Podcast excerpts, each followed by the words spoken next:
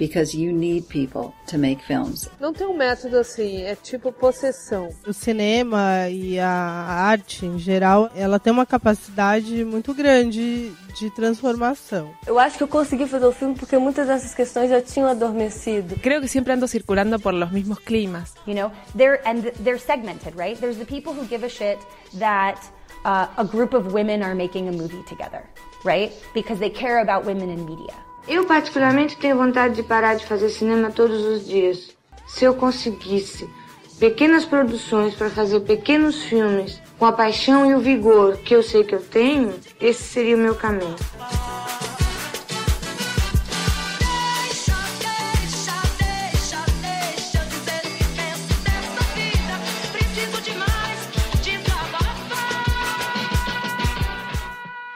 Feito por Elas, o podcast que discute o protagonismo das mulheres no audiovisual. And soon Gaumont developed a projector. The great discovery was in fact finding a method of projection. At that time, people were still filming street scenes, uh, train pulling into the station, etc. I was the daughter of a bookseller and I loved books. I had read a great deal and I had done some amateur theater and I thought something better could be done. So I suggested to Monsieur Gaumont that I film a few scenes. He said, It seems like a silly, girlish thing to do, but you can try if you want, on one condition that your office work does not suffer.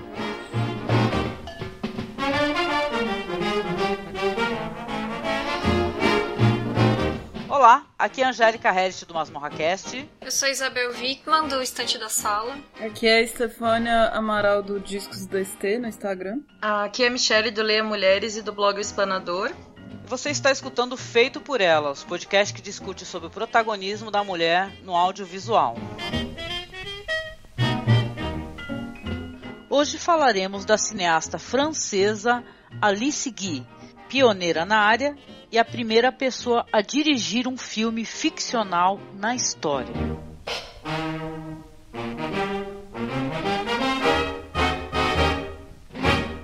Alice Ida Antoinette nasceu em 1 de julho de 1873, em uma vila perto de Paris, na França. Foi a primeira criança de um casal de franceses que residia no Chile retornou ao país de origem para seu nascimento, para que um de seus filhos nascesse lá.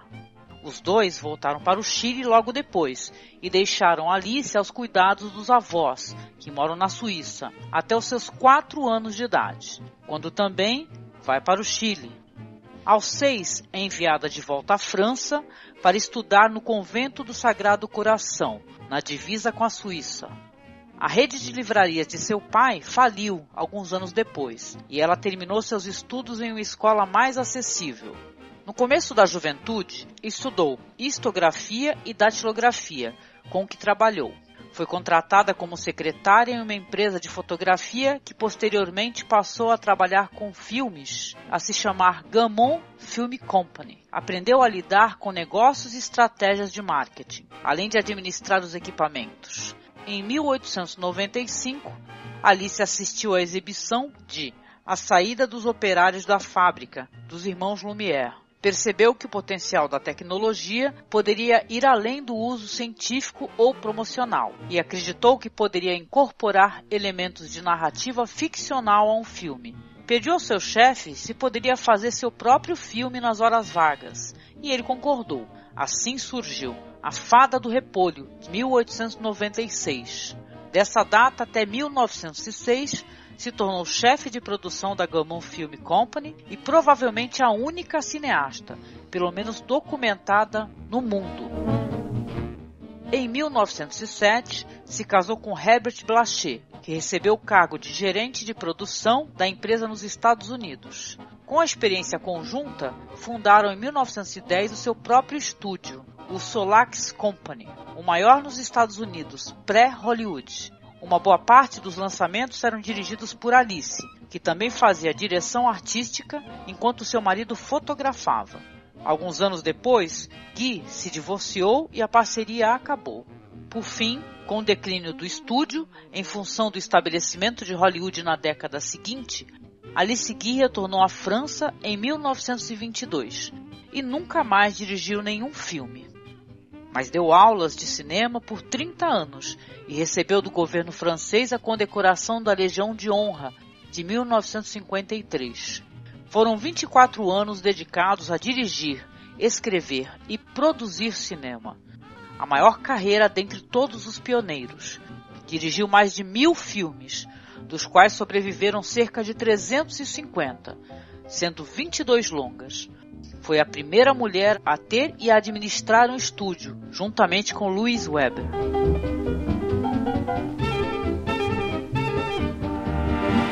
começar aqui o nosso papo cinéfilo, né? Falando sobre essa questão é importante, relevante, e eu me arrisco a dizer um, um pouco revoltante, né? Da minha parte, pelo menos eu me senti dessa maneira, sobre o apagamento dessa diretora que tem uma relevância fundamental, é a primeira diretora mulher do cinema, né? Filmes com linguagem narrativa. Ela é uma precursora, ela é uma desbravadora em muitos sentidos. Só que, eu vou ser bem sincero, eu escuto muitos podcasts, muita gente falando de cinema, cinema mais clássico, cinema mais cult.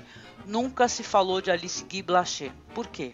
Eu tenho a impressão que com o passar do tempo o que acontece foi que ela foi é, apagada da história realmente, porque ela não só foi a primeira diretora a fazer filmes narrativos, ela foi a primeira pessoa a dirigir filmes narrativos. Não, não, ela, ela dirigiu antes do Georges Méliès, antes dos Irmãos Lumière, antes de qualquer pessoa ter feito um filme narrativo, ela já estava trabalhando com essa mídia, né? Dentre esses pioneiros, ela foi a que teve a carreira mais longa, né? Como foi falado na biografia dela, mas depois dos, da década de 20 ela parou de trabalhar com o cinema.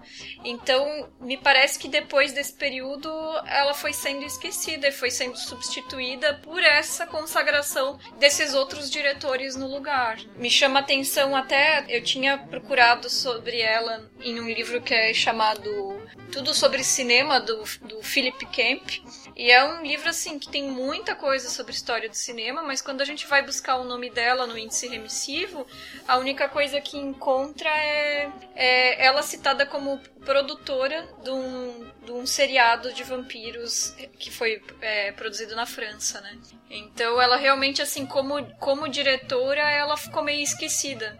Ela é, ela é conhecida é, como produtora, talvez, como é, mulher de negócios, dona de estúdio, né? Mas os filmes dela agora, nos últimos 5 ou 10 anos, é que estão sendo revisitados e tá, e tá sendo reclamado esse papel histórico, a importância dela. Eu tava lendo a respeito, pesquisando um pouco sobre a diretora, e eu vi que na época não tinha muito costume de colocar o nome dos diretores nos filmes e tudo mais. Eu não sei se isso era em todos os países ou se era mais uma questão da França e tal, mas além desse fato de não colocar os nomes, o fato dela ser mulher acho que piorou muito a situação, né?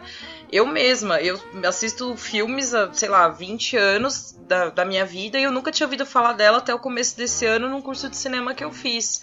E é um pouco absurdo isso, né? Como a Isabel falou, tanto que essa mulher já tinha realizado antes dos grandes nomes dos homens e ela esquecida na história. Uma curiosidade que eu li em algum lugar, na verdade, uma análise, é que provavelmente, é, como ela começou como secretária em um uma empresa que trabalhava com filmes e ela pediu essa autorização para poder é, trabalhar com os filmes propriamente ditos, provavelmente só deram essa autorização, o chefe dela, porque nessa época ainda não se enxergava o potencial comercial e o potencial de lucro que aquela atividade teria quando veio se estabelecer como cinema, né? Então, sei lá, foi visto como como um hobby, como uma curiosidade, né? Até entendo essa, essa questão da Michelle. Uma coisa não existe como produto, como é que vai ter certas é, normas, né?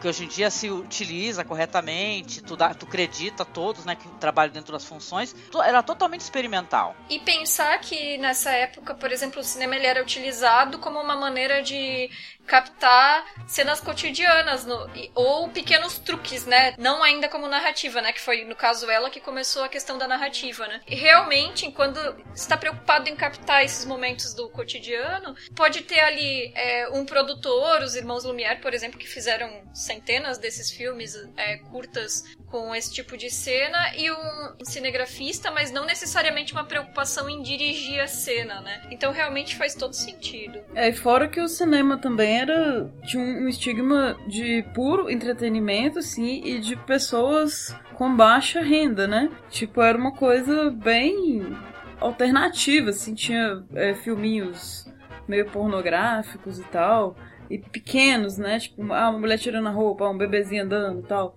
Tanto que os atores até começaram a ser um. O, ator querer colocar o nome dele, né? Porque era quase uma vergonha você estar num filme.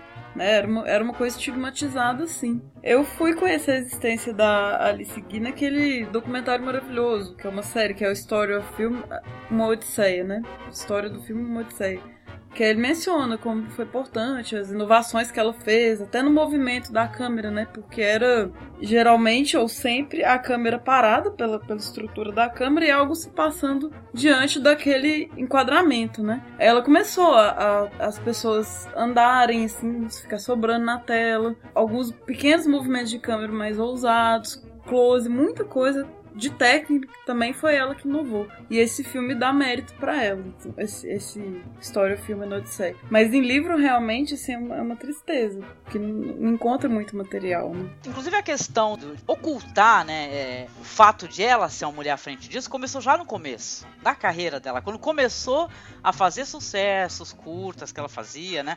Aliás, eu acho que ela é uma das primeiras, me corrija se estiver enganada, a inclusive tem um filme mais longo, né? Nesse período de 35 minutos, não é verdade? De Jesus, né? Isso, que era tudo muito curtinho.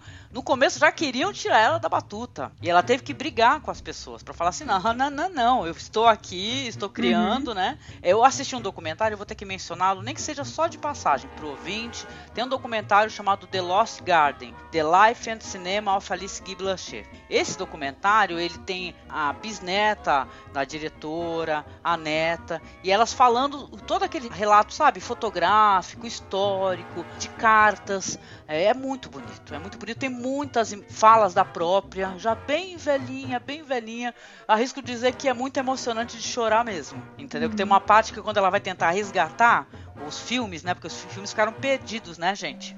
Vamos recordar, uhum. nos Estados Unidos. E ela subindo lá no avião, aquilo ali foi de partir o coração. E a própria bisneta lá falando assim: olha, pra mim era só a minha vovozinha dos chapéus malucos e super fofinha, né? Aí ela vai e descobre que a vovozinha dela era uma criatura mega fodona, entendeu? Do cinema, né? Isso é muito bonito. É, com certeza. É foda mesmo. E esse do filme do Jesus, né? Da vida de Jesus, eu, eu não cheguei a procurar, mas fiquei pensando que devia, se não foi o primeiro, foi um dos primeiros também a fazer isso. E foi uma mega produção, assim, diz que foi um blockbuster na época, tipo, várias pessoas indo aos cinemas assistir e tal. Enfim, foda. Eu não sei nem se ela é religiosa, me veio essa questão também, não consegui achar essa informação ela coloca muitas questões feministas, né, no, nos sim, filmes sim. dela, né? É. Agora esse filme eu assisti e olha só, gente, é o filme que você vê, vocês todos assistiram, né? Tiveram oportunidade, né? E é impressionante porque você vê assim que ela tem os cenários e você consegue enxergar lá no fundo, sabe lá no fundo uhum. as pessoas se movimentando. Tem os planos são interessantes, a maneira como ela posiciona os atores, a maneira como ela ilumina as cenas, sabe é muito curioso, gente. Ela foi também uma, uma das mulheres óbvio, né, pioneira, que ela fez a questão da sincronização de música com imagem, né? Vocês veem que tem alguns curtas ali que tem pessoas cantando e tem a voz da pessoa, né? Tocando Sim, ali no, no é um videoclipe, né? Entre né? aspas. Isso, exatamente. Tem dança, né? Tem aquela dança dos relógios, tem o do cantor lá que também tá na deve estar tá na listagem aí. Então é muita coisa. É, é, eu fiquei, sinceramente, aturdida e envergonhada por não conhecê-la. Né? Então, não, nada como a gente poder tirar esse, essa, esse elefante gigante da mesa, porque talvez ela fosse a primeira diretora que a gente tinha que abordar nesse podcast, né? Mas, antes tarde do que nunca, né? Estamos aqui, né? Falando de você, Alice. Beijo, Alice. É, realmente, é, é, até pelo papel histórico, é, é interessante trazer ela para discussão, né? E ah, sobre a vida de Jesus que vocês comentaram, na época o filme foi feito com mais de 300 figurantes. Isso era uma, uma super produção incomparável. para a escala dos filmes que eram feitos até então, né? E como a Stefania falou de várias técnicas que ela foi experimentando e, e até mesmo introduzindo nos filmes dela, é, o cinema dá para dizer que ele só se firmou como com a estética como a gente conhece hoje em dia na década de 10, né, 1910. Mas até ali foi, foi realmente muita experimentação de vários diretores para se chegar no que se entende por um filme hoje em dia, né? E nesse, nesse período inicial do que, do que era o cinema, enquanto o cinema ainda não era um, estabelecido, não funcionava dentro de um sistema de estúdios em Hollywood, por exemplo, que, é, que nem existia Hollywood ainda, e que não era especificamente lucrativo, ele se mostrava como uma área de grande atuação das mulheres. Então, ou seja, a indústria, antes de ela ser, ser vista como uma indústria lucrativa e de ter salários altos, era uma indústria que aceitava muito as mulheres trabalhando. Então, foram muitas diretoras, cenografistas, roteiristas. Eu até vou colocar colocar um link para o pessoal que estiver ouvindo poder ver de um jornal de 1917 que, que menciona que talvez não tenha negócio na indústria moderna que ofereça tantas possibilidades tentadoras para as mulheres como a indústria do cinema. Então a gente percebe a, a mudança, né? Sim, eu gosto da maneira como ela retrata as mulheres, né? Tem um, alguns curtas dela, acho que um especificamente, acho que é Como Ser um Americano, que estou traduzindo, né? Minha tradução literal, que eles são meio é, discutíveis assim, porque tem, tem questões de ser contra a imigração, é um negócio bem é, americanoide, assustador.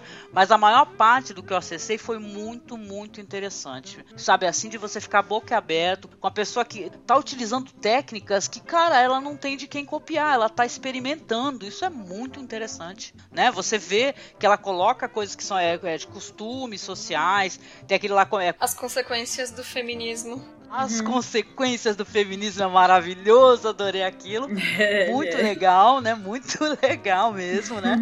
e tal. Bem o que vocês estavam falando, enquanto os Lumière estavam ali filmando a chegada do trem, a, sei lá, uma saída de fábrica, a mulher começou a inventar histórias. Por quê? Porque ela já tinha essa proximidade com a literatura. Eu acho que esse apagamento aí ele não foi, é, tipo, sem querer, sabe, ops, né? Acho que não rolou assim, não. Acho que o pessoal. Porque se você estuda cinema, você é estudante de cinema, você estudou os Lumière, né? E você vai estudar o, quem são os pioneiros disso daí. É que nem a Isabel falou. Quem é que faz essas narrativas, né? Quem são as pessoas que estão escrevendo sobre cinema, quem as pessoas estão escrevendo críticas sobre filmes, elas estão priorizando assim questões que sejam justas mesmo, que não apaguem a mulher da história, né? Importante, gente. Não, eu achei engraçado você falar disso, Angélica, da questão de imigração e tal, porque alguns anos depois desse filme da dos filmes da, da Alice, o próprio Griffith fez O Nascimento de uma Nação, que é um puta filme racista, que eu não consigo assistir. Eu acho ele eu sei da importância dele, mas é um, um filme que me dá muito nervoso. Em, chega em determinada parte, eu não consigo terminar de ver. E a questão do apagamento dela, é, isso é muito curioso, uhum. porque eu fiz um curso de história do cinema e primeiro falou-se dos irmãos Melier, falou daqueles irmãos de sobrenomes complicadíssimo lá da, da Alemanha, e a Alice foi citada no final da aula como uma nota de rodapé. E, cara, vendo os, os curtas dela, essa mulher fez um monte de coisa incrível. E nesse Lost Garden que a Angélica citou, ela fala que ela gostava muito de livros, então ela queria passar isso para os filmes dela. E, tipo, muito sensacional, né? E completamente apagada da história, uma pena. É interessante essa questão do apagamento mesmo. Eu tava vendo um vídeo também que era uma série de é, diretoras, historiadoras, profissionais que relacionadas à área do cinema, reivindicando a importância do reconhecimento dela para a história da, da arte ali, né? Para a história da sétima arte. E solicitando que fosse considerada a adição dela no sindicato dos diretores dos Estados Unidos, né? Assim, adição póstuma, né? E aí eu vi depois que ela foi finalmente adicionada aos membros em 2011. Foi feita uma cerimônia póstuma, uma homenagem, mostraram trechos de filmes, alguns filmes dela e tal. Foi explicada a importância histórica e foi chamada Scorsese para falar a respeito do trabalho dela. E é interessante porque o Scorsese, ele tá muito ligado com essas questões assim da história do cinema, de restauração de vários filmes de importância histórica e tudo. Mas assim, o que ele falou no discurso dele, que tá na íntegra, disponível no YouTube, ele já começa falando que ela foi muito importante, que ela foi uma das pioneiras e coloca assim junto com outros como aí ele cita Georges Méliès, os irmãos Lumière, ele cita Chaplin, tipo Chaplin trabalhou 30 anos depois de ela começar a trabalhar, sabe? Então, a gente vê que, mesmo no momento em que ela tá sendo reconhecida e homenageada, rola aquela passada de pano e aquela tentativa de minimizar a importância dela. É, é curioso isso, porque parece que é uma coisa universal, né? Nesse mesmo curso que eu fiz, a gente também teve uma parte de cinema soviético e tinha uma diretora também, de 1915, se eu não me engano, também citada ao final da aula, porque eu perguntei se não tinha mulheres nessa época época. E aí eu fui ver o filme dela e ele é tão bom quanto qualquer homem que estava produzindo naquela época. Então isso é uma coisa sintomática e que vem há muitos anos já, né? E que com certeza é algo deliberado, com certeza. É uma, é uma criação de uma narrativa muito específica, de uma história muito específica. Exatamente. Eu acho que foi deliberado sim, gente. Não foi tipo sem querer, não. Isso daí é muita gente estudando cinema, sabe? Claro que não vamos colocar todo mundo no mesmo no mesmo pacote, né, e tal, porque tem gente que tá lutando para poder falar da Alice Guy Blanchet e não é de hoje. No próprio documentário aí que eu citei, que a Michelle também mencionou, você vê pessoas importantes falando da importância dela, o quanto o cinema deve a ela, né? Então, como, né, como assim, né, você não, não, não tem mais informações, existem muito mais documentários, né? Você tem que fazer uma pesquisa meio específica para poder chegar a ela. Isso é bem preocupante, né? Veja bem, né, questões familiares, isso daí também é comprometer, né, a vida da mulher, que a gente vem falando isso não é de hoje, né? A separação do marido, depois o falecimento, e depois ela voltou para a França, né? E nunca mais fez cinema. Então é aquele negócio, né, de você é uma mulher, mesmo que você seja uma mulher para frente, né, e tal, uma desbravadora, essas questões acabam pesando uma hora ou outra, né? Certíssimo. É, eu fiquei muito emocionado. E assim, gente, é claro, tem outras, tem a Louise Weber, né? Sim. Nos Estados uhum. Unidos. O pessoal também não fala absolutamente nada dela, né? Então é muita gente. Eu acho que valia a pena qualquer hora a gente pegar e fazer um projeto até específico falando dessas pioneiras, né?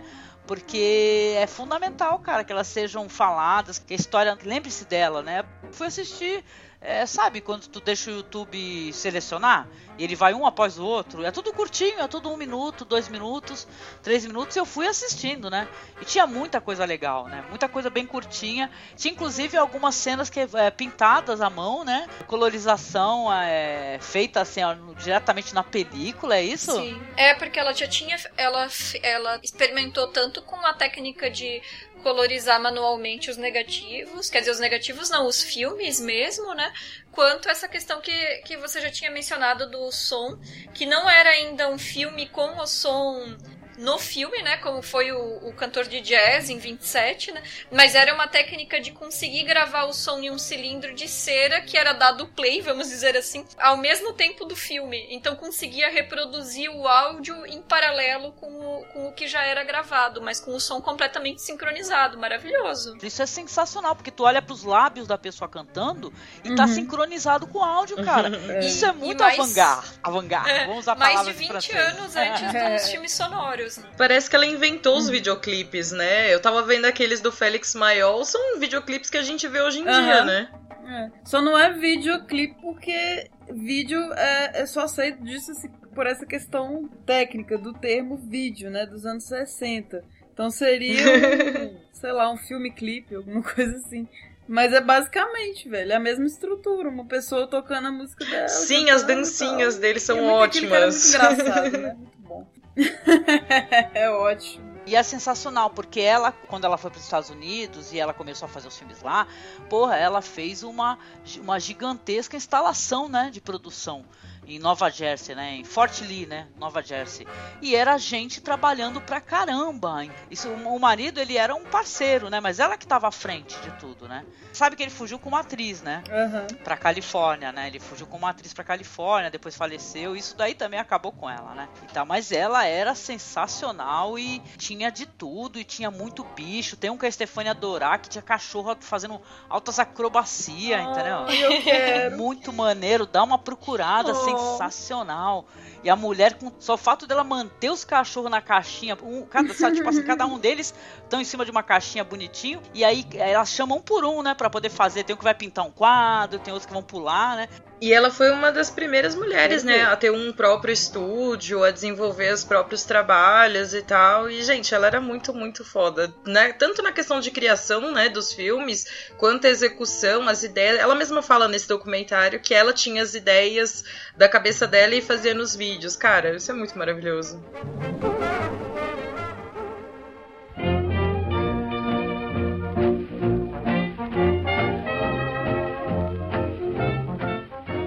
Então agora nós vamos comentar um pouco sobre os curtas da Alice Guy Blanchet, o que, que a gente achou. A gente pode mencionar, claro, o ano, a data direitinho, mas vamos falar assim, em ordem cronológica, as nossas impressões, para trazer também para o ouvinte o desejo de conhecer, né? Até porque vocês repararam, então todos disponíveis no YouTube, você consegue assistir facilmente, viu? Então vamos lá, gente. Vale mencionar primeiro o A Fada dos Repolhos, né? Que foi o primeiro filme, né? Primeiro filme narrativo da história. 1896.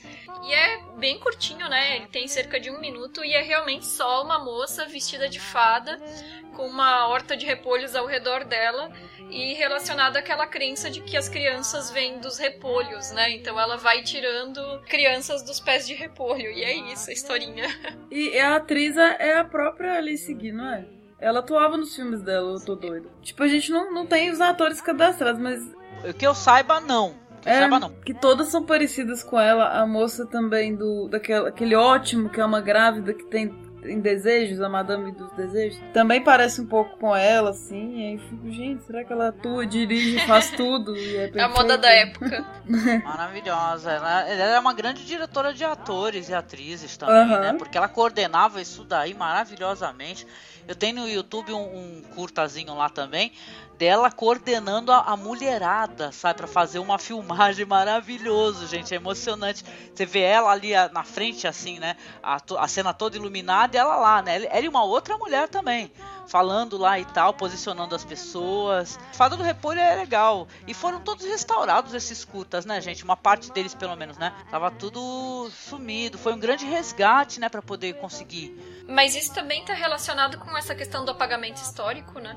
Porque essa questão de preservação dos filmes de película mesmo, dos primeiros, é muito delicado. Então, quando se trata de um filme ou de um diretor que não gera interesse, não existe o investimento financeiro para manter isso, né?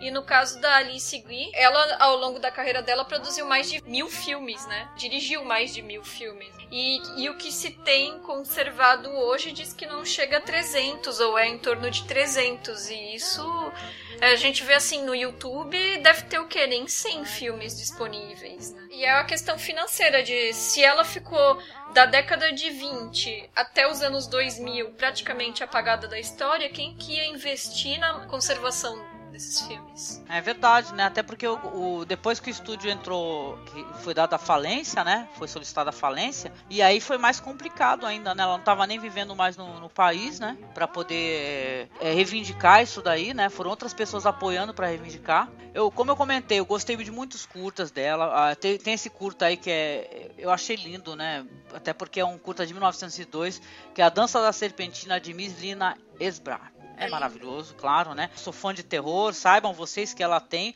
o Poço e o Pêndulo, né? Eu fui lá assistir, adorei, né? Tem o Poço e o Pêndulo, né? Aquela história macabra, né? E tal, eu gosto bastante. Tem um segmento que foi resgatado, tá no YouTube. E tem, olha só, nossa diretora querida, ela é uma desbravadora nesse sentido também, porque o primeiro filme de heroína da história é feito pela Alice Guy Blanchet, né? Uma heroína de 4 anos, de 1904. Sim. Uma Que é muito fofo, né? Uma história de uma mãe, ela, ela vai com a criancinha pro parque, só que ela senta no, no banquinho do parque e já começa a dormir, a mãe. Aí a criança vai lá, pra pular corda, andar pelo parque todo, e aí ela vê que tá rolando um assalto, né? Isso, tem um cara sendo atacado. E ela, muito inteligentemente, vai e coloca uma cordinha ali, sabe, tipo assim, numa uma descida de escada, E eles, né, ficam todos embolados lá e ela pá, chama a polícia. É muito legal, gente, é muito legal. Essas histórias né, nessa época, apesar de o teatro já estar tá muito desenvolvido, para cinema eram histórias bem mais simples, né, vamos colocar assim, né? Não eram muito ambiciosas, né? Eu acho até que esse blockbuster aí, que é essa história é, de Jesus, né? Eu acho que é o nascimento, a vida e a morte de Jesus. É, essa sim já é ambiciosa, porque tem muitos, muita gente em cena, muitos extras, né? E para coordenar isso tudo aí deve ter sido uma loucura, né? Não, eu achei muito bacana ela fazer essa inversão de gêneros, né? Colocar os homens como os as pessoas que ficam em casa, os que precisam ser protegidos. Ela já colocou a questão do assédio também, né? Tem uma cena que, um, que o cara passa e duas mulheres mexem com ele, começam, quer dizer, um, uma mulher mexe com ele, aí a mulher dele, que entre aspas seria a companheira, vai defender a honra. Eu achei bem curioso isso. E eu achei, eu fui pesquisar sobre esse filme na internet e tinha gente falando: "Ah, não, é por isso que Alice Guy ela não é, é festejada pelas feministas. Olha esse filme machista que ela fez". Eu falei: "Gente, não, ela tava usando de ironia". Em mil, quanto que é esse? 1906, né? Sim. Não, ela não apenas era feminista, como ela filmou as sufragistas né? Ela era feminista assim, né? Não sei se ela se assumiu como feminista, mas ela tinha visivelmente um viés feminista, até na maneira como ela filmava as mulheres. Nessas horas a gente vê como não só a interpretação de texto, texto escrito, língua portuguesa, como a interpretação de imagens de, é, é, importante para as pessoas e às vezes parece que elas não desenvolvem, né? Porque comentar que as, que as feministas não gostam desse filme porque é um filme machista é não entender que ela está usando dessa ironia, dessa inversão de papéis, justamente para dar visibilidade ao que acontecia com as mulheres na época, né? Claro. E tem a questão da pantomima também, né? Às vezes as pessoas não entendem que nessa época, para você fazer cinema, ator, atriz, né, apesar de muito é, hábil que ela era para fazer a filmagem dos rostos, as pessoas ainda faziam aqueles movimentos super é, exagerados, né? Para ficarem mais visíveis, né? Mais claros, já que não havia som, não ia haver fala durante, né? Então é bem legal. Isso daí dá as consequências do feminismo, que é essa inversão de papéis. Tem cenas maravilhosas. Tem a cena do bar, as, as mulheres estão todas no bar, aí aparece um cara com um bebê na, na, na portinha. Aí ela ah, vai pra. Tu entende, né? Tu, tu vai pra casa, não sei o que lá. Aí outra vai lá, sabe? É, tipo assim, ela inverte os papéis para colocar assim: olha como é que é difícil a nossa situação, e olha que a gente passa sozinha não é verdade? Enquanto vocês estão curtindo aí, estão no bar, estão na esbórnia, a gente está lá cuidando da, cuidando da casa. Tem uma hora maravilhosa, tem um cara passando roupa e outro na máquina de costura. Sim. é muito bom. É maravilhoso. Fora, fora que um chega com, a, com um cesto de roupa lavado dobrado e, e aí a mulher ainda reclama que tá dobrado errado, alguma coisa assim, ela joga no cesto de volta. Não, e a ironia do título, né? Tipo, consequências do feminismo. Isso eu achei genial também também. Ah, não, um detalhe, as consequências do feminismo, é, eles também têm que estar nesse papel, né? Porque a responsabilidade da casa é dos dois, de cuidar dos filhos é dos dois, né? Claro que ela fez isso daí para meio afrontar, uhum. né? Foi proposital. Mas é, um, mas é uma responsabilidade conjunta que até hoje estamos em 2016 e as pessoas não entendem que é conjunta, né? essa responsabilidade do lar, de filhos. Então, pô, é, olha a coragem dessa mulher, né, cara? Essa daí não chuta nem com o pé, ela vai com os dois pés, voadora, né? Na porta. É. e ela tinha que fazer uma inversão completa, até na questão, assim, comportamental mesmo. Tipo, as mulheres têm aquela postura agressiva, assim, né? De, de machão mesmo, que se diz. E os caras são até um pouco feminados mesmo, delicados e tal. Então é inversão completa mesmo pra gente ver como é que é absurdo, como acontece o contrário, né? E acaba que o final é feliz pros homens do mesmo jeito. Independente do, da inversão, eles roubam ali no final a, o lugar delas e vivam curtindo o bar. Então, sabe, o que que adianta? Continua na mesma. Assim, e buscando, né, o que a Isabel falou, né, essa questão de interpretação de texto, se em 1906 ela fazia um tipo de coisa que a gente tenta falar em 2016 e ainda não entendem, né? Então imagina num filme de 1906. Uhum. É até perigoso se dar voz para ela, né? Porque ela é tão subversiva que sei lá, o sistema não, não comporta esse tipo de coisa. É, realmente é muito vanguarda, muito Tipo assim, da tela azul, né? Exato. Pessoas, né? Eu, eu, imagino É. se, se algumas coisas da tela azul hoje, na época dela, não dava nem tela nenhuma, que não tinha computador, né? Da- Dava um bug assim, né? O, na máquina, né? Pois é. É maravilhoso. Tem outras coisas que eu também curti, gente. É pela beleza, é maravilhoso. Tem, vocês assistiram é, Be Natural? Be Natural. Também muito legal, que ela gosta muito de colocar essas questões é, cotidianas. Ela tem um que é sobre é, como é que funcionam é, as cirurgias, né? Que é claro, tudo tem um tom, alguns tem um tom até meio de humor, né? Até pela pantomima e tal, mas é, são muito interessantes. Que ela é desbravadora em vários sentidos, inclusive na questão de colocar animais em cena, né? Que você vê que ela, ela, ela tem um faroeste. né, um pequeno faroeste. Não sei se vocês acessaram, não recordo nome, mas ela tem um faroestezinho sim. Né, então é muito, né? Antes de se pensar em coisas é, que pensar, se pensariam 30 anos depois, ela já estava fazendo, né? Dentro do tempo dela. Aham. Fundindo gêneros, né? Assim, ela tem dramas, também tem aquele que é bélico, né? Um de guerra que é muito triste. Que, que o moço vai pegar leite pra mãe dele, aí ele fala com o, o general, não, depois eu volto, tal, que ela achei pesado, assim, então ela faz todos os gêneros, mulher multifacetada, assim, parece que ela veio de outro planeta, desceu aqui assim e, fez tudo. Eu até acho uma pena não ter confirmado a autoria daquele da Madame com Desejos, né, de 1907, porque é um dos que eu mais gostei, assim, eu acho a cara dela, assim, eu, eu voto que seja dela. Tem closes, né, na, na mulher grávida, quando ela, ela rouba o pirulito da criança, aí tem ela, tipo, em deleite com o pirulito, assim, rouba o negócio do mendigo. É muito foda esse curta, gente, sério. Muito legal, porque ela dá, ela faz a cena na rua, né, aquele plano da rua. Aí depois quando a pessoa, quando a mulher Uhum. vai comer, né, o doce, experimentar o charuto, né? Aí ela faz um, né, uma cena específica, né? Tipo assim, olha o, olha o close nela fazendo Uhum. isso, né? E ela, e ela tossindo e Isola. fumando charuto, né? Extremamente sensorial, né, esse curta aí, né? Muito É. legal.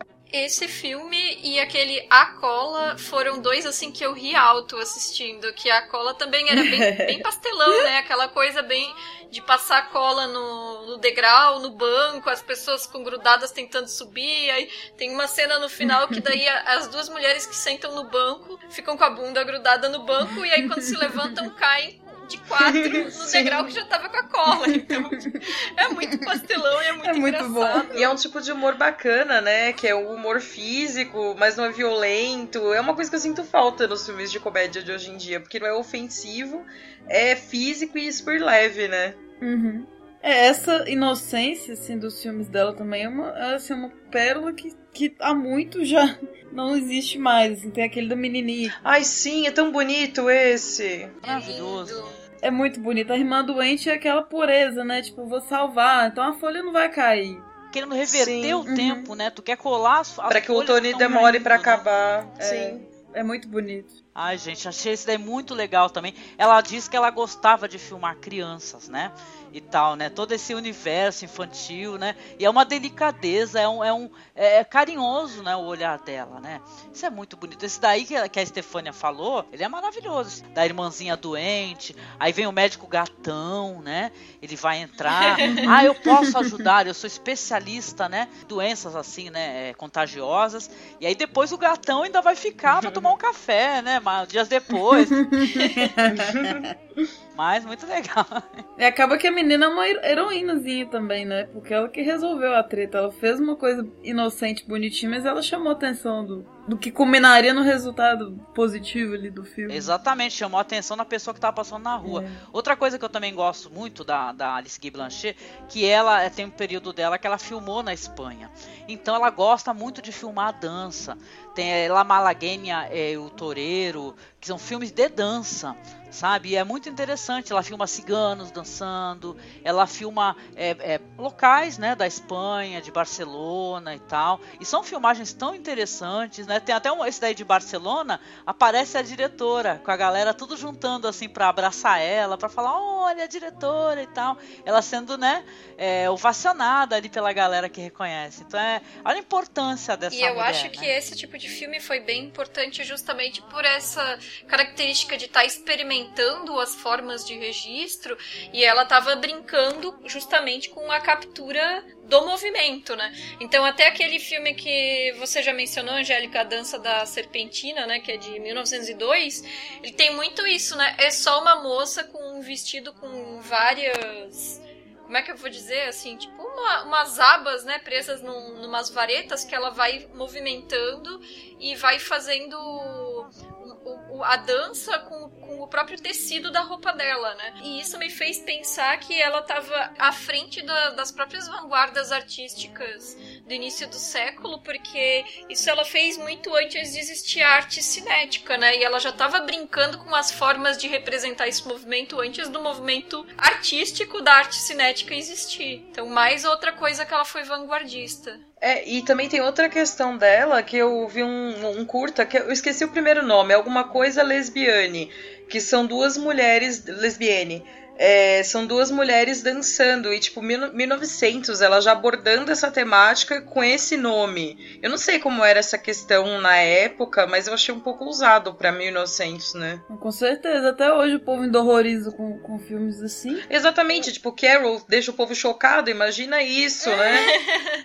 Aquele maravilhoso, o Handmaiden, também Sim, tem esse filme é maravilhoso. Puta que pariu, vai dar um... Ele é muito lindo. E, e, eu acredito que vai dar problema, porque a gente é arcaico, as pessoas. Exatamente. É. Mas, é, na verdade, o, o, título original desse filme era O Baile das Flores, né? Então ele foi depois, posteriormente, é, colocado esse título, né? Como é que é o nome, Michelle? É, é alguma coisa lesbiana, eu não lembro direito. É, é, mas esse, esse título foi acrescentado depois, mas realmente, assim, é porque nessa época, na pantomima mesmo, no teatro, no vaudeville, era muito comum ter as mulheres interpretando o papel de homens não necessariamente caracterizando a lesbianidade dos personagens, mas o fato é, é que provavelmente os times da Alice Gui eles contribuíram é, com a criação de um repertório do público entender aquilo enquanto lesbianidade. Assim, eu até li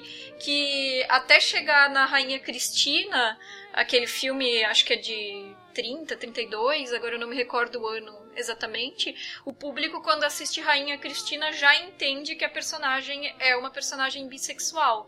Enquanto nessa época, ainda acostumado só com os teatros, eles achavam que era uma mulher interpretando um papel masculino, assim. Mas os, os filmes da Alice Guy é, contribuíram com a criação desse repertório. É, no teatro sempre teve isso mesmo. Homens também vestidos de mulheres, fazendo papéis Sim, no, ah, inclusive no teatro kabuki, né? Hum, o teatro japonês, sim. né? E tal, hum. né? Mas é muita coisa boa, gente. Teve um que eu assisti que é muito legal também, que é um senhor tomando banho.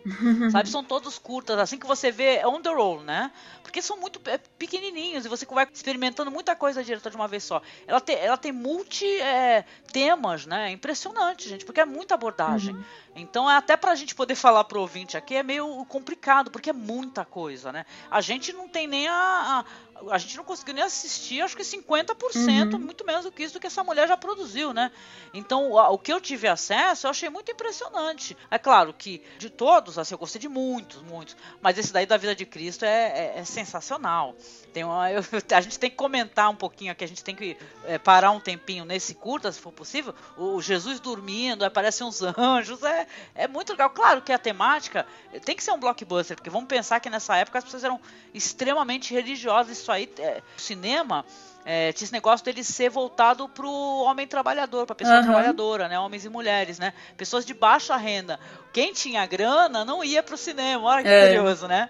e tal, né? Quem, quem tinha grana ia pra um teatro, pra uma ópera e tal. O cinema deixa pra pobraiada uhum. toda aí, né? Esse monte de assalariado, né? Olha como é que se difundiu a arte, né? Não tinha televisão, não tinha nada, as pessoas iam pro cinema até pra ver jornal, uhum. né? Jornalismo, né? Eu ia só fazer um adendo a isso que a Angélica falou. Isso é muito importante também, essa questão da formação do público consumidor de cinema, porque essa classe trabalhadora urbana também é, tinha forte presença de mulheres, né?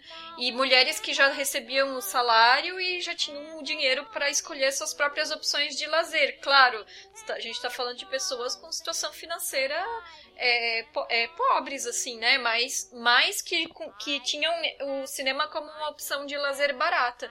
Então, é, as mulheres, elas, elas desde o início do cinema foram grandes consumidoras e isso também ajudou a moldar como o cinema foi feito, né? Pensando nesse público também. Nesse de Jesus mesmo, eu mencionei no início que ele foi um dos primeiros mesmo, assim, se não o primeiro que teve um movimento de câmera, né? Tipo, dá pra ver se assim, numa hora que, que eles estão fazendo uma procissão assim, que dá uma mexidinha, não é tipo só olhando para frente e as coisas acontecem. E as pessoas também saindo e entrando de cena pelas laterais. Não é aquela câmera centralizada com a ação toda sendo vista, né? É, é figurantes e eles extrapolam o enquadramento da câmera. E tem uma curiosidade que nos anos 40, um senhor foi assistir esse filme no cinema, que foi a primeira experiência dele cinematográfica. E ele chegou a lançar uma arma porque ele queria evitar que Jesus fosse crucificado de novo, de tão realista que aquilo soou para ele. Assim. Uma curiosidade interessante. As reações das pessoas, né? Igual aquela, aquele primeiro filme também do movimento de trem, assim, que a galera saia correndo, é bem isso, assim.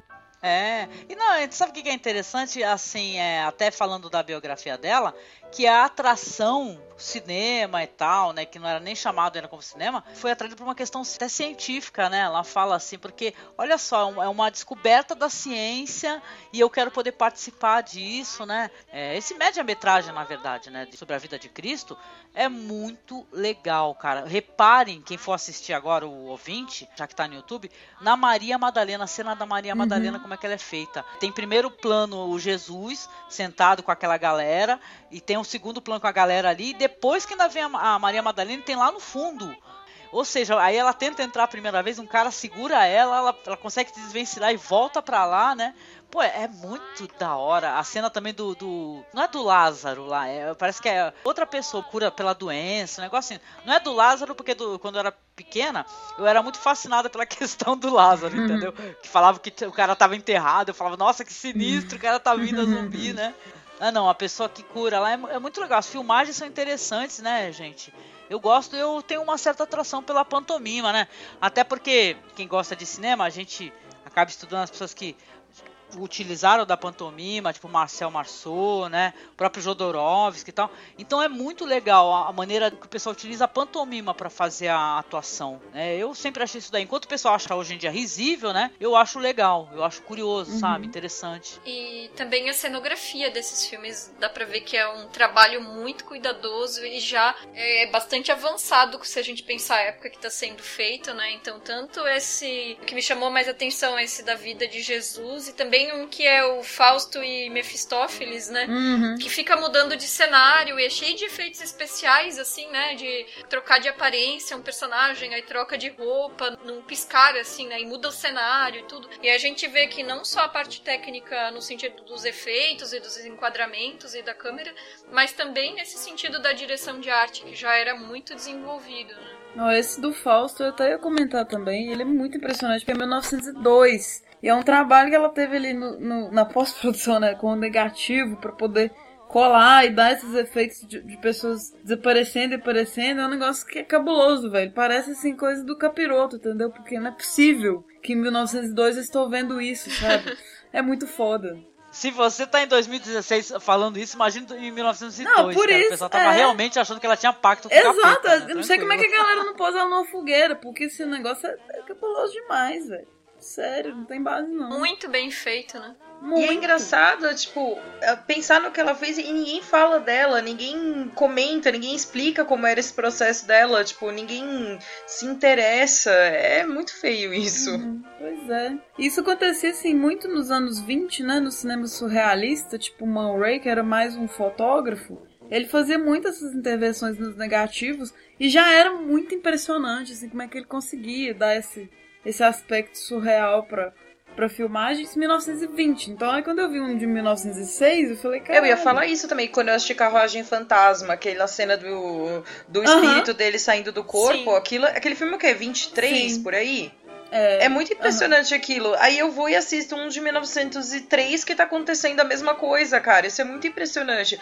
E eu fico, ainda bato na mesma tecla, fico indignada porque eu não conhecia essa mulher que fazia isso, tipo, 15 anos antes. Uhum. E aí o trabalho do Melier, não querendo desmerecer, porque também é um trabalho muito foda, né? Mas assim, ele é homenageado com um filme como o Cabré, né? Mas cadê as Sim. homenagens ao trabalho dela, né? Exatamente. É, legal. E detalhe, né? Aqui no Brasil também a gente tem as pioneiras esquecidas também, tipo Cléo de Berberena, e algumas que é, primeiramente eram atrizes, mas depois se tornaram diretoras, Almeri Esteves e Hilda Fernandes começaram atuando e depois dirigindo. Ainda por cima tiveram uma, uma produtora chamada Aurora Filmes. Então é, esse apagamento ele é sistemático. É, todo mundo quer ter a. Como é que eu posso dizer? a narrativa da história, né? A briga famosa que tem aí dos irmãos Wright e o, e o Santos Dumont, porra. Uhum. Né? Então é, né, isso daí é um dos fatos. Assim, imagina só se, não, se eles querem se apropriar da narrativa para poder falar que foi primeiro, imagina uma, uma mulher com essa potência, com essa capacidade. Porque detalhe, não é alguém que tava só dirigindo, alguém que teve uma produtora gigantesca, entendeu? Só começou a entrar em decadência quando teve na Califórnia, né? Começou Hollywood e tal, que eles baratearam todo esse processo, né? Descobriram como baratear e ela acabou é, fechando depois mais para frente. Mas pô, olha o tamanho disso, né? A gente tá falando de, de gente que produziu muito, muito, muito, entendeu? Então é, isso é estranho, cara. É, isso é bizarro e é revoltante, gente. De boa, é revoltante. Eu me senti revoltada, uhum. entendeu? Até porque a gente que faz a produção de podcast, a gente também é silenciado, normalmente. Então tem essa, né? A narrativa sempre tá com os podcasts maiores, né? os homens que estão rosteando, os homens que estão produzindo, né? Então, né? Tem que proliferar também mais mulheres aí, é percursoras dessa história aí. A gente tá aqui pra mudar isso. E é engraçado que esse ano surgiu essa ideia de. aquele, aquela hashtag, né? 52 filmes por mulheres. De, foi ano passado, na verdade, né? É, é curioso pensar que ainda ainda não, né? É, atualmente a gente ainda precisa disso, né? Fazer listas para selecionar quantos filmes de mulheres nós estamos vendo, sendo que há uma quantidade imensa de diretoras, inclusive pioneiras como a Alice Gay. E a gente vai deixar isso barato? Não. Estamos aqui com o podcast tentando mudar isso. É, tem mais um curto que, que é preciso comentar, que é o La Femme Collante. Sim! Que seria uma espécie de, né, a, a, a Mulher Grudenta. De, de Mulher Grudenta é ótimo, 1906. né, porque uma, uma senhora usa a criada dela, né, pra lamber os selos dela no correio. E aí tem um camarada lá que fica, tipo, excitado com essa parada. Ele fica olhando a mulher com a língua assim e fala, nossa, uh, fala não, né? Fica com aquelas expressões. Assim. E aí, tipo, rola um, um, assédio ali, ele, ele agarra ela, né? E como ela é colante, eles ficam grudados e tal. É muito bizarro. Ah. Ela fica com o bigode dele. Eu falei, gente, isso não tá acontecendo. É muito surreal esse não, curta. Muito surreal, muito surreal, muito doido.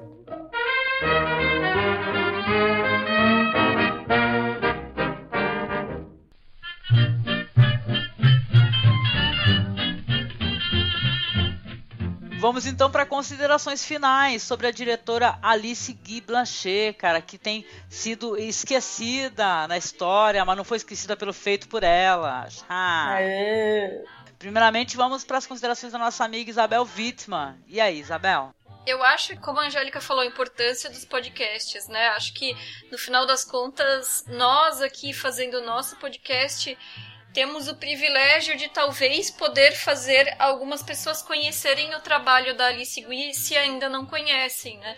E ajudar a trazer o nome dela e colocar colocar na roda, né? Assim, trazer ela para discussão, tentar despertar o interesse pelos filmes dela, porque realmente assim são muitos filmes maravilhosos, eles são super curtinhos, tem dezenas disponíveis no YouTube para assistir e pensar que é uma mulher que começou a dirigir há 120 anos atrás, né? Então, qual é o impacto que isso tem nessa indústria? Qual é o legado que ela deixa para todos os diretores e também para as diretoras em específico, né?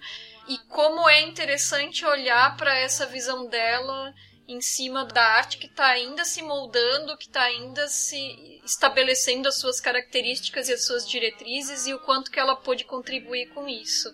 É, conhecer, acho que é essencial. Com certeza. E aproveita aí já fala aí onde o pessoal pode encontrar os seus textos, Isabel, o pessoal poder acessar, curtir. Tem uma coluna vestindo o filme no cinema em cena e todos os meus textos, as críticas e tudo mais estão disponíveis também no estante da sala, incluindo um texto que eu fiz ano passado justamente sobre a própria Alice Gui, que eu vou deixar linkado daí na postagem. Ah, excelente, Isabel. Muito obrigada, viu, minha querida? Vamos então para as considerações da nossa amiga Stefânia Amaral. E aí, Stefânia? É justo o que fizeram com a Gui Brancher? Cara, desde que a gente começou aí com o nosso podcast no Feito por Ela, a gente tem uma overdose de trabalhos maravilhosos de diretoras, né? Essa oportunidade de conhecer o mundo, né, que fica ocultado, mas esse caso específico da Alice Guy foi muito revoltante, assim, acho que foi o que mais me tocou, porque ela é muito invisibilizada, né, como a gente já mencionou, e, e um trabalho assim, ela começou o cinema, sabe, e não é reconhecido, isso é indignante, então assim, eu quero até, vou deixar barato, vou até levar isso pra academia agora, eu quero fazer isso no meu mestrado, um, um mapeamento mesmo de, desse trabalho, sabe, enfim, não pode acontecer, isso não pode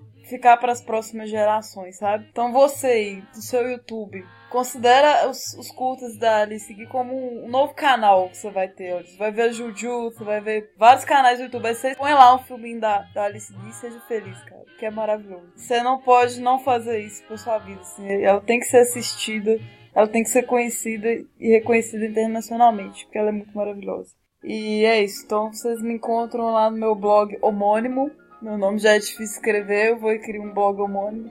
Stefania Amaral no WordPress. E entra lá no Discos da ST no, Instagram pra ver umas musiquinhas lá. Então um beijo, galera. Ótimo, Stefania. Obrigada, minha amiga. Obrigado a vocês. Michele, Michele, e aí, cara, vamos deixar barato? Esquecer essa mulherada que tá aí, cara, causando desde 1900, cara. Desde a época da invenção da roda, se vai lá foi uma mulher que fez, cara. Como, como é que vamos deixar isso, Michele? Me diga. Bom, acho que a Isabel e a Stefania já falaram bastante, do, eu concordo plenamente com o que elas falaram. E eu acho que é isso, cara. É não deixar essas mulheres serem esquecidas. Como elas falaram, eu repito, assistam os curtas dela, vejam, tá tudo disponível no YouTube, pesquisem, leiam sobre, porque é meio vergonhoso a gente falar de cinema e não falar de uma pessoa tão importante quanto ela. E a gente sabe que o gênero está muito. se influencia muito né, nesse apagamento, né? Eu fiquei muito fã dela, assim, eu a conheci tem uns poucos meses, mas essa imersão nos curtas me, me fez virar muito fã dela. E eu quero assistir o máximo possível desses curtas e vou falar sempre dela. A gente não pode deixar ela ser esquecida de forma alguma. E se alguém quiser me acompanhar, eu sou mediadora e organizadora do projeto Leia Mulheres, escrevo resenhas de livros e também tenho uma coluna sobre obsessões no site do Espanador. É isso e espero que vocês gostem também dos curtas dela. Ah, legal, legal. Obrigada, Michele. As nossas amigas aí já falaram, foram precursoras. Aqui eu tô aqui na rabiola das considerações. Mas olha, gente, a gente não pode deixar alguns fatos serem esquecidos na história. E, e se por acaso você vai assistir aí o teu X-Men, o teu Doutor Estranho, sabe? Você vai curtir o teu cinema aí, curtir curtir o teu pipocão, eu acho que você tem que render homenagem a quem começou a fazer essa espécie de trabalho aí, né? Que começou a iniciar a ideia de ter a narrativa. Então eu acho que é muito errado isso das pessoas não terem curiosidade de saber quem é o precursor das coisas, né? Eu acho que no cinema o pessoal não tem como contestar isso daí, que a Alice Guy Blanchet é sim a primeira cineasta. Já falava de cinema narrativo antes de um Méliès, né? Antes, pô, e é bem legal. Gostei do que a Isabel citou, né? Ó, veja só, tem a história do Hugo Cabret, né? Cadê a história da nossa amiga Alice Guy né? Então a gente quer mais produções com essa diretora. A gente quer que você que produz podcast, que você nos escuta, e a gente tem alguns ouvintes que são produtores de podcast de cinema, falem das precursoras do cinema. Porque ah, você falar nos seus programas também é uma maneira de você fazer o ouvinte entender a importância de procurar. Então, Então nós não vamos deixar né, que ela seja esquecida novamente. Veja bem, veja só você, ela foi premiada com a, a Legião de Honra, né? Que é um prêmio não militar francês. E ela foi também homenageada na, na Cinemateca Francesa, uma cerimônia em 57 isso, que passou despercebida da imprensa, não teve cobertura. Então é esse que é o nível de desinteresse, né? É por uma mulher dessa importância. Então vamos prestigiar, né? E falando do blog, para quem me conhece, eu tô lá no Masmorra Cast, que é um podcast que tem alguns projetos que falam de cinema clássico, cinema sci-fi, cinema tipo playlist. A gente é um grande pacotão aí de diversos produtos culturais, mas a gente, claro, busca sempre trazer coisas diferentes. Então acessem a gente lá no masmorracine.wordpress.com. Recadinhos, Isabel, os recadinhos do Feito por Elas, pro ouvinte. O que, que a gente pode falar primeiramente? Dar um reforço aí nesse feedback. Como é que está a questão do feedback, Isabel? Feedback. Nós queremos receber os comentários dos ouvintes e das ouvintes. É, nós queremos fazer um programa onde a gente vai condensar esses comentários, né? Responder dar o nosso posicionamento também. Então, quem tiver críticas, sugestões, é, comentários em geral, a gente pediria para deixar ou no próprio SoundCloud, onde está o, o, hospedado, né, o, o, áudio do podcast, ou mandar um e-mail para gente, o cinema feito por elas, gmail.com. Também para seguir a gente nas nossas redes sociais, né? A gente tem perfil no Twitter, no Instagram, no Letterboxd e tem a nossa página no Facebook. Maravilhoso. Reforçar para a galera também que se você gosta do nosso trabalho, você gosta dos nossos podcasts, você gostaria de nos apoiar para que a gente possa aumentar o volume de divulgação do nosso podcast, não deixe de acessar nossos perfis no Padrim e no Patreon para que nós possamos ter aí a sua, sua contribuição, sua colaboração, né? E fazer uma divulgação melhor com posts patrocinados, etc, né? Otimizar o nosso serviço. Estamos em busca da otimização também, né? No próximo podcast a gente vai falar da cineasta brasileira Ana Carolina, especificamente dos filmes Mar de Rosas de 77, Sonho de Valsa de 87 e Gregório de Matos de 2003. É isso, gente. É isso. Então, olha, muito obrigado, ouvinte. Estamos aguardando seu feedback, estamos aguardando você compartilhar o programa, porque você compartilhar da visualização também. Não deixe que nós, por favor, né, eu, Isabel, Estefânia, Michele, sejamos também silenciadas e invisibilizadas. Por favor, compartilhe uhum. essa postagem, divulgue para os seus amigos, porque nós estamos produzindo também, também não seremos silenciadas. Resistimos. Todo mundo com o braço em risco. Assim, Sim. Sim. Sim. Maravilhoso, muito obrigada pela sua audiência. Estaremos juntos então no próximo podcast do Feito por Elas. Grande abraço. Abraço. Tchau. Tchau. Obrigada. Valeu.